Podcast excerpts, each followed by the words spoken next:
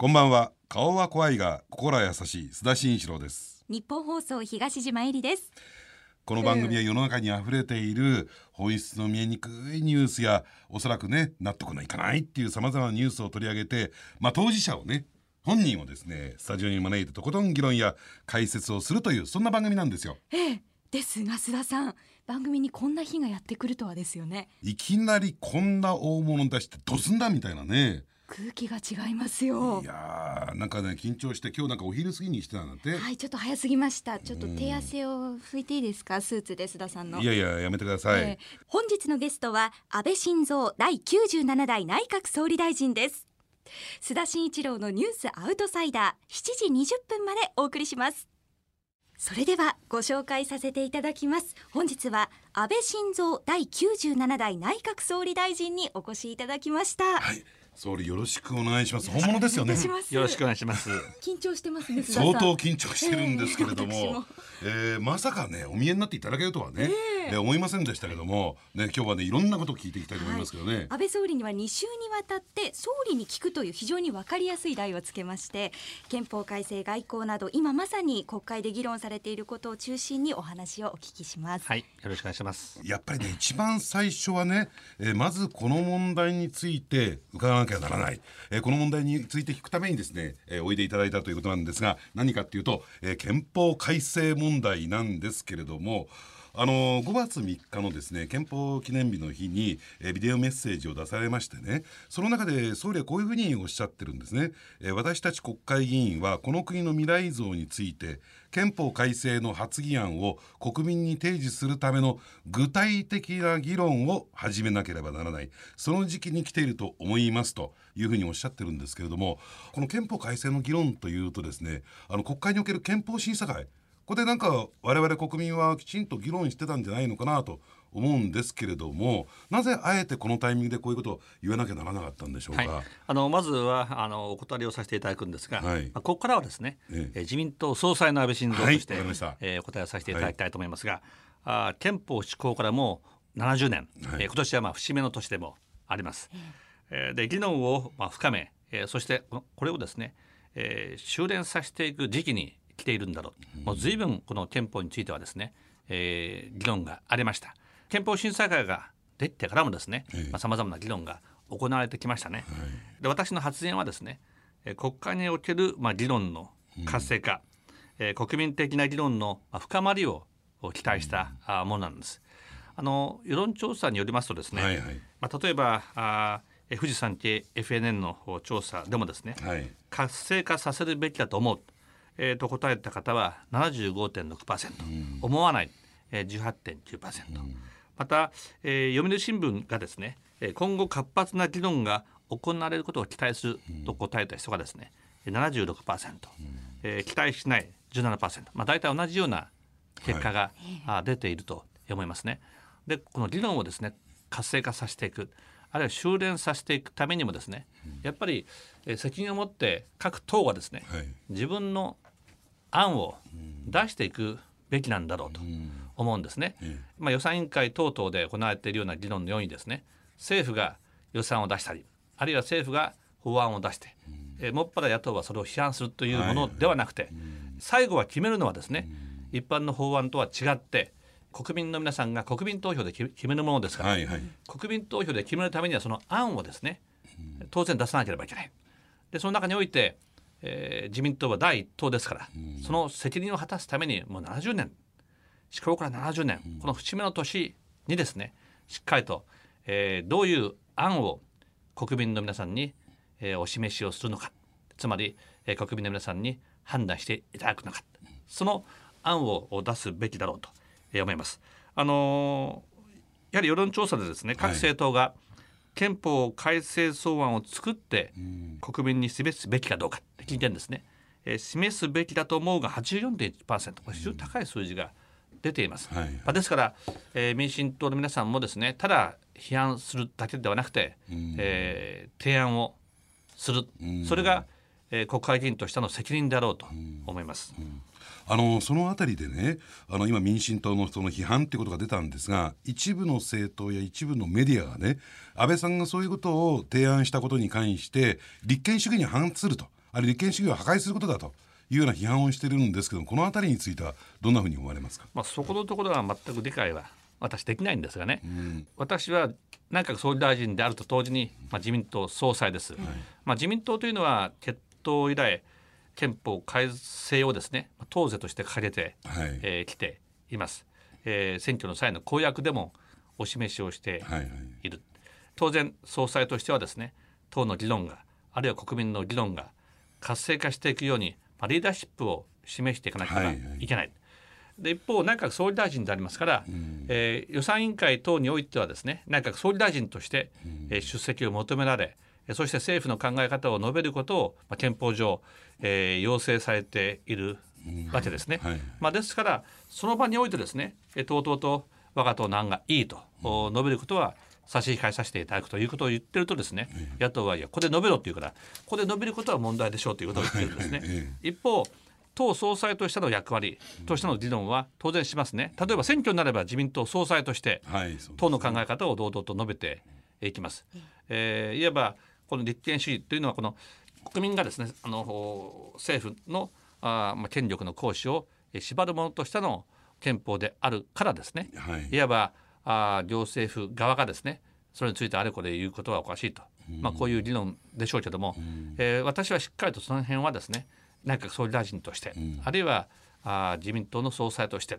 ということは、えー、きっちりとですね区別しながらお話をしている、うん、えー、つもりです、うん、あだから今日の番組の冒頭これは自民党総裁としてとその立場を使い分けるということですよね。そうですね。ですから自民党総裁として今こうして申し上げている。でも自民党のリーダーとしてですね、第一党のリーダーですから、うん、第一党のリーダーとしてはですね、えー、国民に広く訴え議論を深めていく、うん、促進していくそういう責任があるんだろうと思ってます。うん、で先ほど安倍さんにあのご指摘いただいた世論調査の結果を見ても、まあ、多くの国民がやっぱり憲法改正の議論を進めていくべきだっていうことに関してはかなり高い支持率を支持を得ているということになりますよね。そうですね。結果はそうなっていますね。えー、ですからそういった意味で言うと、そのまあ安倍さんは自民党総裁としてそれ一国会議員として立法府の立場としてまあ今回の提案を行ったわけで、そこは総理大臣つまり憲法に縛られるあの行政府とはちょっと一線を画しているということで、ご理解理解でいいですか？そうですね。あのもちろん、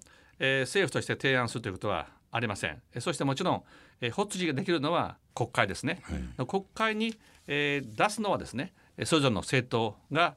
責任を持って案を出すべきだろうと。でその政党自民党の私は総裁としてですね自民党においてしっかりと、えー、議論をですね修練させていこうということを申し上げているんです。うんあのそしてねもう一点ねあの、まあ、世の中的な論調として違和感を持たれたのがあのしかし多くの憲法学者や政党の中には自衛隊を違憲とする議論が今なお存在していますというですね発言をされてますよね。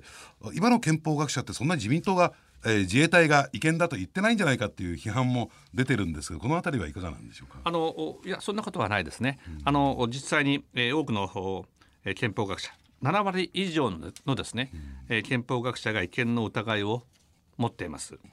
まあ、例えばあの朝日新聞のですね、はいはい、えー、憲法学者へのアンケート結果なんですが、ええ。えー、自衛隊を憲法違反と考える人は、えー、41%、うん、えー、そして憲法違反の可能性があると考える人が、うん、あ22%、うん。えー、なんですね。うん、まあ、そういう結果朝日新聞の結果でもですね、まあ、そういう、えー、結果に、まあ、なっています。まあ、ですからその結果ですねどうなっているかといえば教科書にはですね、政府は合憲の立場だだけれども、えー、自衛隊の存在は憲法違反であるという記述があの憲法違反であるという考え方があると。あるいは憲法学者多くの憲法学者がそう述べているという、えー、趣旨のですね、えー、記述が、えー、ほとんどの教科書に載っています。まあ、ですから例えば東日本大震災で頑張った自衛隊の皆さんの子どもたちはですね、学校でこの教科書で勉強するんですね、お父さんあんなに命がけで頑張ってたのに教科書には憲法違反って出てるよ、これはやはりおかしいんですよね、大災害があった時。あるいは万が一海外からですね、えー、の侵略にあった時、はいはい、命をかけて国民を守るのは自衛隊の諸君なんですね、その諸君の存在に対していまだにですね、えー、違憲かどうかという議論があるこれに終止符を打つのはですねやはり私たちの世代の責任ではないのかなと、うん、こう思います、うん、あの私今ねあの安倍さんの話を聞いていて思い出したんですけれども一昨年のそんなに古い朝日新聞のアンケート調査ではなくて一昨年の確かこれ安保法制の議論をしている最中の最新のアンケート結果ですよね、これはね。そうですね。ええ、その7割が反対し、ええ、そうです違反だと言ってるのは。ええ、約ですね。えええー、まあ、それはあの15年、えー、2015年の議論です。まあ、ですから、えー、その中でですねこの自衛隊が合憲か否かということがですね議論になる余地をですね一切、まあ、なくすためにですね、うん、えー、憲法に自衛隊について、えー、明記することはですね私は当然議論に値するだろうと、うん、それはもう国民の皆さんにですねその判断をしていただきたいなと、うん、私は議論に値するとこう思ってます、まただまだ、えー、自民党の中でですね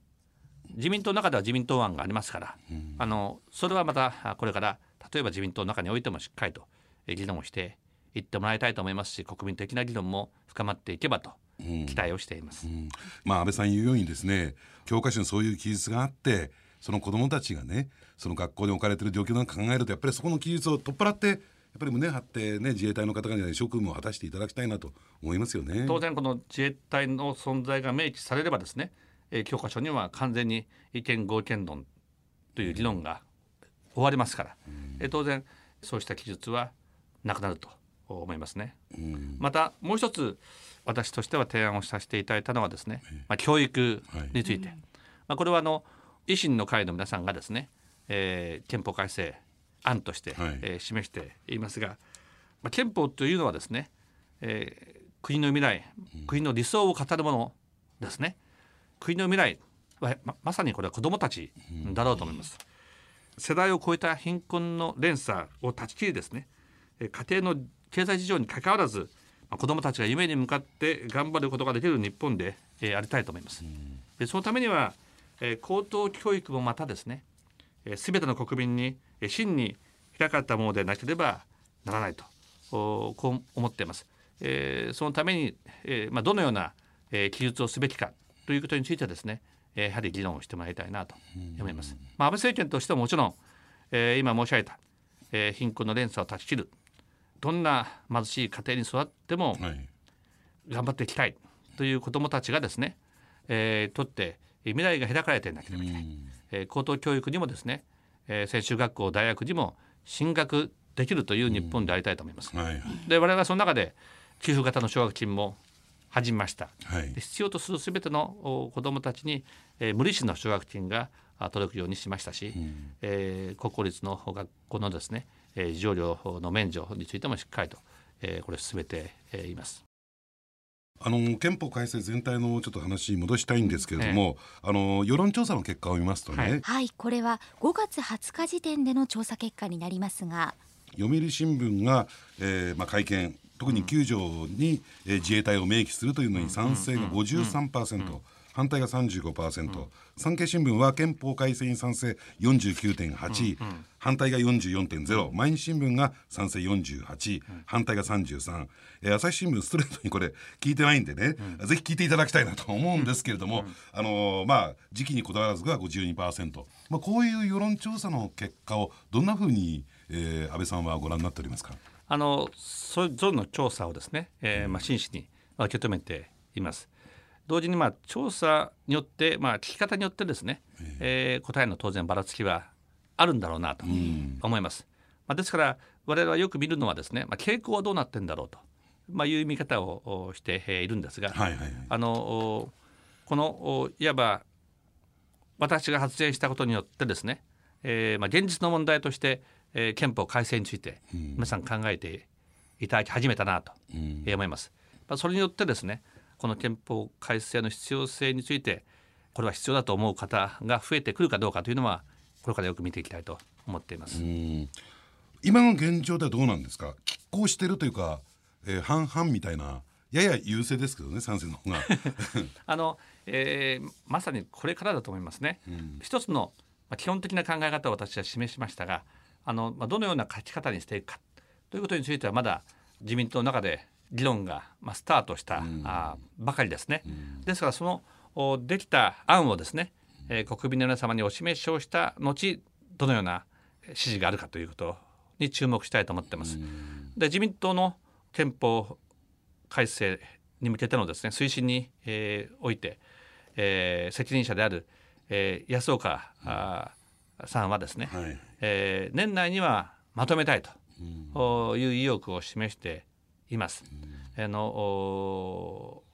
この機運がですね盛り上がっていけばと思います。まずは党内においてですねしっかりと議論して、えー安岡さんが述べているように年内にまとめてですね、案をお示しできればなと思いますね。でもう一点ね総理はこういうふうにもおっしゃってますよねあの2020年には、えー改正憲法を施行させたいと、えーそういう強い意向を示してるんですが、あのー2020年に、まあ、こだわってるとで批判する人たちはね、まあ、オリンピックに掛け合わせて何でもかんでも2020年かというようなことを言ってるんですが、それの思いこの2020年という、えーまあ、年っていうのはどういう形で出てきたんでしょうか？あの2020年にはですね、ええ。オリンピック・パラリンピックもありますし、い。まあ、いろんなですねあのお目標を2020年に設定しています。例えばですね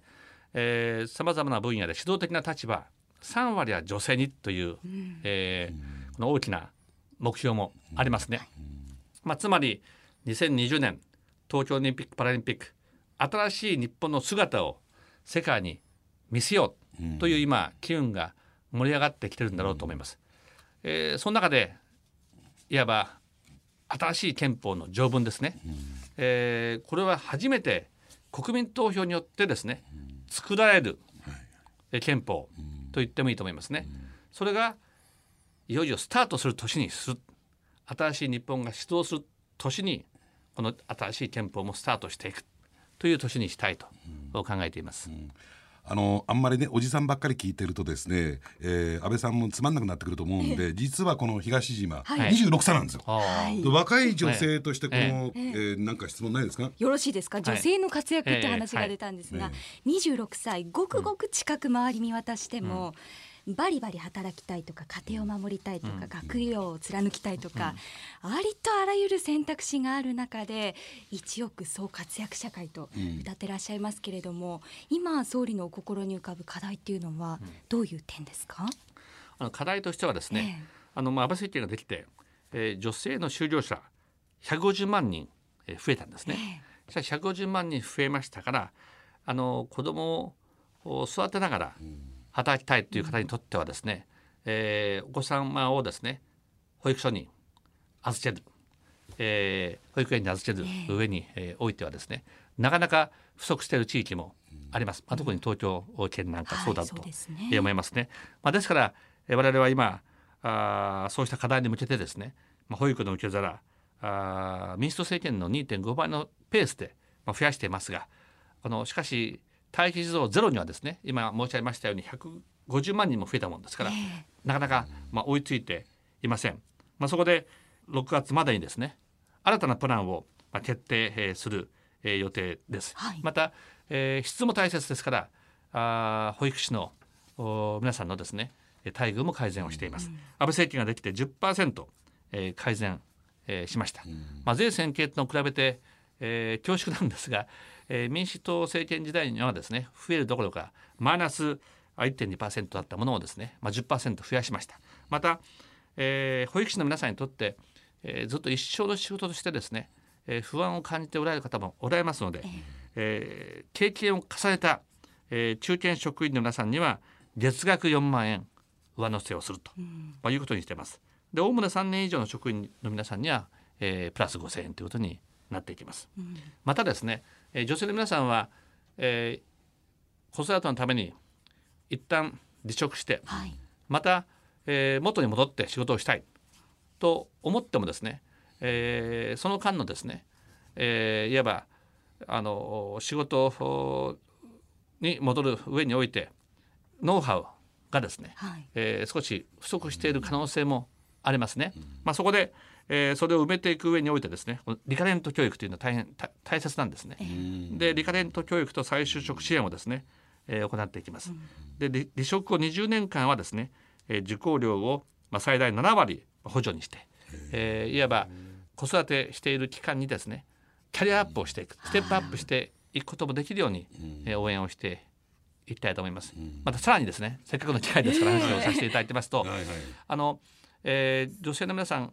はあ非正規を選んでいる方が多いんですね。はい。いわば、えー子育てと両立させるためにですね、えーあのある程度おこの短い時間に働きたいと。で転勤も困りますね。という方が多いと思うんですね。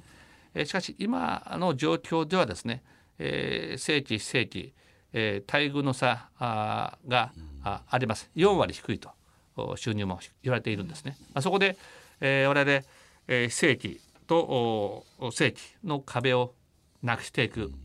えー同一労働同一賃金をお導入をしていく、えー法案ができ次第ですね、えー国会に提出をしたいと思っています。そうなれば、えーいろんな働き方を選ぶ、